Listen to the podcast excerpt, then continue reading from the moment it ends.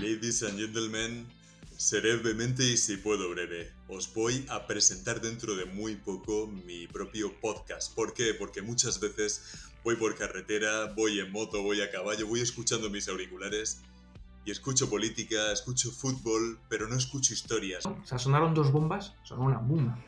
Y ya la soldado se puso en estado de alarma. Imagínate 11. Y nada, ahí, ahí comenzó mi carrera, cantando en un Macauto, ¿cómo te queda?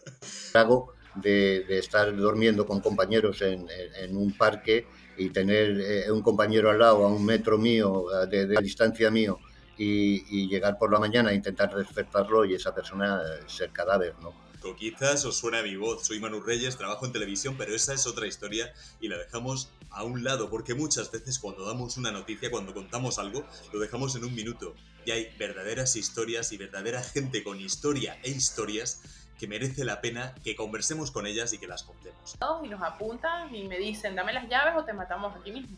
Y yo así como que toma, toma, me quitaron hasta las cartas de los bolsillos, tenía las ¿Te cartas. robaron a punta de pistola las cartas? Sea, si necesitabas Es que una te- metáfora más clara de tengo que irme de aquí, eh, era esa absolutamente, ¿no? El podcast se llama Hay un lobo en la habitación. ¿Por qué? Porque cuando tienes un lobo en la habitación, como hago yo este podcast desde casa con mi perro lobo de 42 kilos, tienes que ser veraz, tienes que ser auténtico, tienes que ser leal y sobre todo tienes que ser apasionado. Por eso vamos a tener a gente apasionada. Joder, me falta aquí eh, la, la música épica, tío. Estoy con los, los- los pelos de punta. Es que cuando le decimos a Chuso Jones, ¿cómo estás? No es con interrogantes, es con exclamación.